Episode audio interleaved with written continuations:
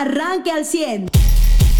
En esta mañana de miércoles, mitad de semana, siguen los contagios y hoy empieza la vacunación para los trabajadores al servicio de la educación.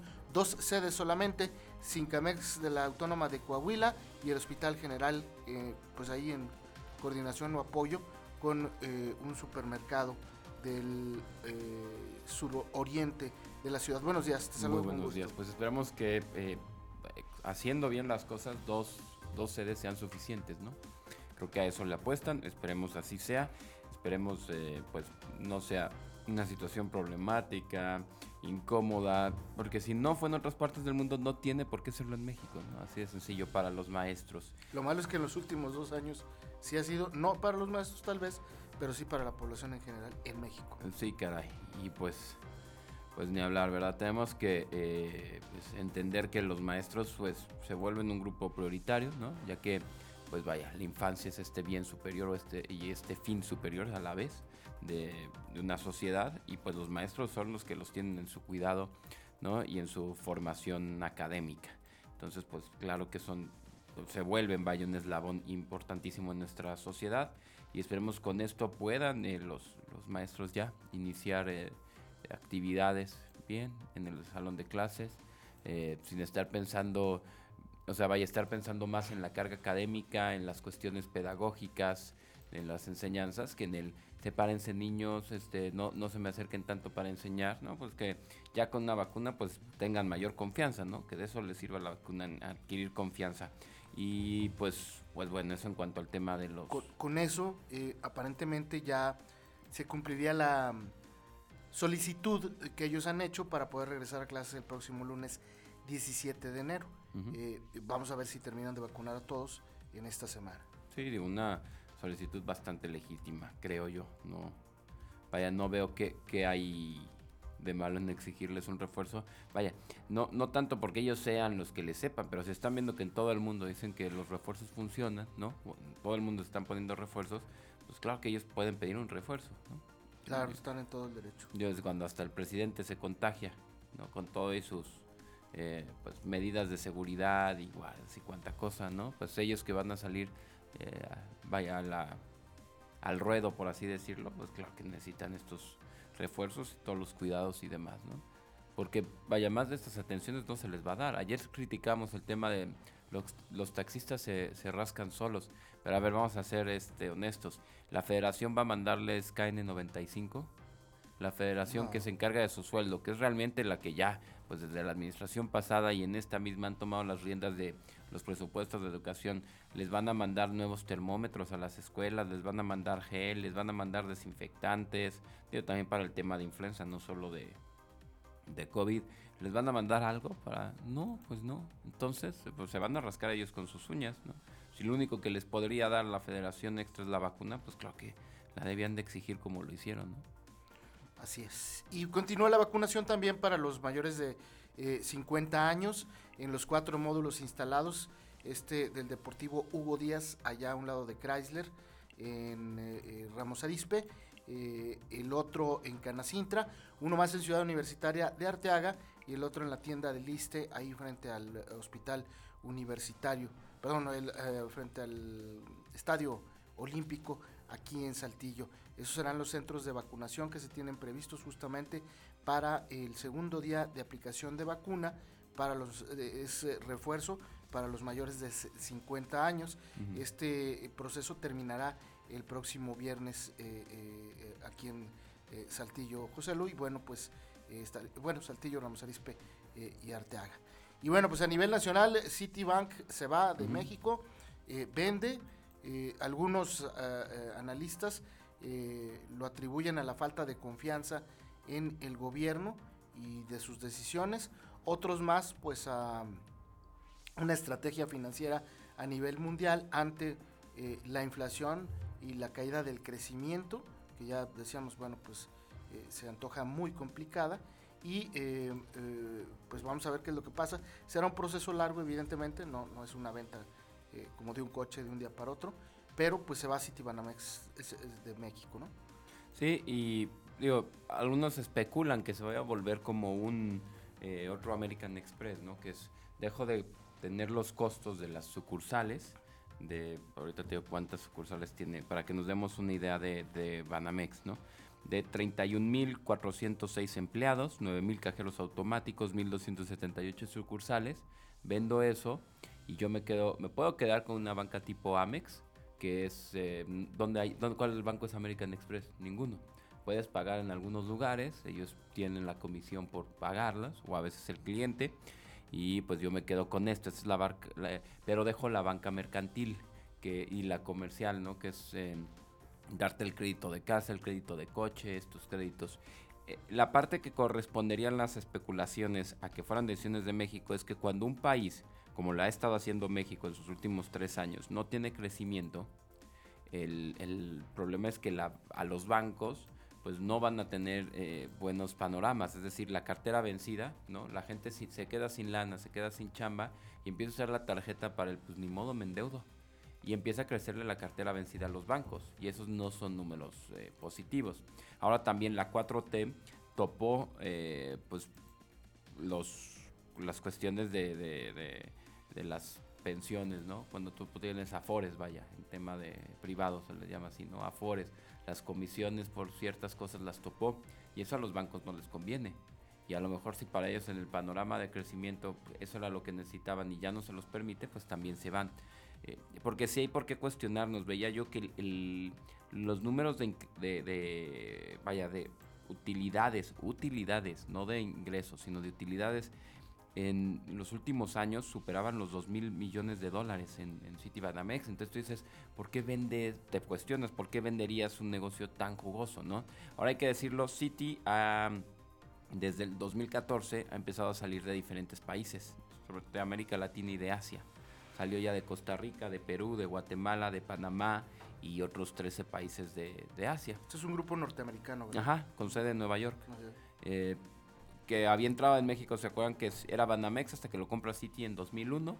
Y en 2001 también otra de las cuestiones que podrían eh, corresponder a que el banco, la banca se va, vaya por porque sí, porque no logró lo que quería, era porque en 2001 cuando City compra Banamex ellos competían por ser la posición número uno de banca en México y actualmente pues ya están buscando apenas ser la posición número tres. Entonces que se les conjugaron varios factores, o sea, la otra pueden ser todas a la vez, ¿no? Sí, claro. Viene una, un periodo donde no va a tener buena utilidad las tarjetas de crédito, los ciudadanos se van a endeudar, eh, que eso sí es eh, una cuestión de, de, la economía nacional.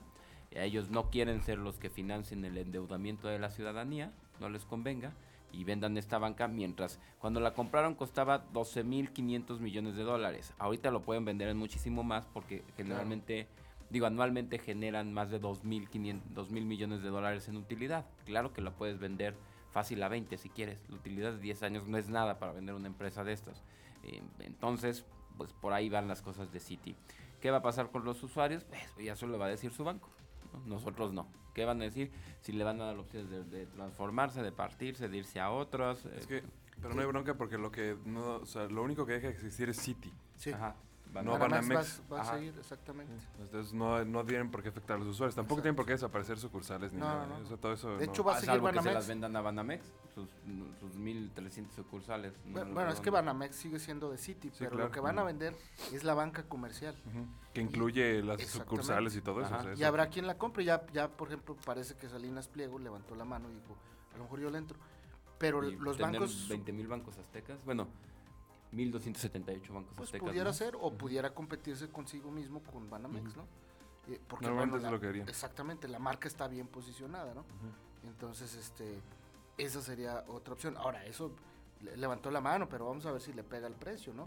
Como dices tú, les costó 12 mil, a lo mejor lo venden en 20 o en 22 mil, ¿no? Mariano, buenos días, te saludamos con gusto. Muy buenos días. Y, en, y yo sí confío en que también, la, como decíamos aquí, la vacunación de maestros se vaya a dar en orden más orden del que, que puedan tener otros, otro tipo de aplicaciones. Pero también me llama la atención que les, les mandé el video ayer. O sea, qué vergüenza y cómo se adelantan a tantas cosas, ¿no? Que saquen un video con un rap y que se compongan canciones ya queriendo ser candidatos y todo eso. Este, yo, o sea, y lo digo bien porque no, no puedo imaginar cómo desde el grupo de Morena se les ocurre que tienen ahorita unas posibilidades de candidato de alguien bien visto después de cómo han ejecutado precisamente este proceso. Y más quienes han estado involucrados. O sea, todavía dijeras, pues a lo mejor un senador, pues sí, que no estuvo aquí, pues no tiene tanto que le reprochen y todo eso, ¿no? Este, un diputado federal un diputado que federal, vive haciéndole publicidad al presidente, pues, pues, tampoco tiene algo que le reprochen. Pero alguien que se dedicó aquí a los programas del bienestar en particular, sí hay mucho que reclamarle y que reprocharle, como para que diga, tengo posibilidades de, no, bueno, este, eh, sobre todo porque prueba además que lo que piensan es nada más como tengo beneficiarios, entonces tengo votos. Así es como, así es como se ven, ¿no? Criticarán eso de otros partidos, pero es lo que ellos hacen. Y, es, y por lo tanto han procurado que nadie se pueda escapar de sus programas sociales y que todos tengan que seguir en esa dinámica y por lo tanto hemos visto que la economía va en detrimento y que muchas cosas se vuelven inaccesibles, pues porque sí, conviene que todos estén atenidos al gobierno mientras se pueda para lograr ese esquema de, de, control y la construcción de este sistema este, de izquierda de gobierno. Y ya después de eso, pues cuando acabemos ya más este, en condiciones como Venezuela, así, pues ya nadie puede hacer nada al respecto como quiera. Digo eso por, por un lado. Y en lo local, bueno, pues hoy, hoy es un día importante eh, en el que se prevén algunos cambios. Se anunciaban que posiblemente en, bueno, cuando más en el transporte intermunicipal, es decir, por ejemplo, la ruta Ramos, y, la de Arteaga, exactamente, pudieran reducir sus aforos en, en, los camiones al 50% y quizás se tomen medidas similares en el transporte local. Esto podría verse porque se va a revisar en, el, en la reunión del subcomité que se tenga hoy. Hoy va a ser este, una reunión del subcomité relevante porque eh, pues, después de que somos el epicentro de los contagios eh, como región, viene el gobernador aquí a presidir esta reunión y se van a tomar algunas decisiones al respecto. Es decir, los acuerdos que se tomen hoy en el subcomité podrían ser eh, definitorios de, de pues, algunas nuevas medidas que se vayan a tomar precisamente por estos incrementos de contagios. O habrá que estar muy al pendiente de esta situación el día de hoy. Sí, sin duda alguna. Eh, en el tema, pues yo le añadiría esto de, de este superdelegado del gobierno federal. Aquí lo habíamos advertido previamente. Eh, es muy, muy particular y llama la atención y es digno de análisis y, incluso de concluir piensa mal y acertarás, ¿no?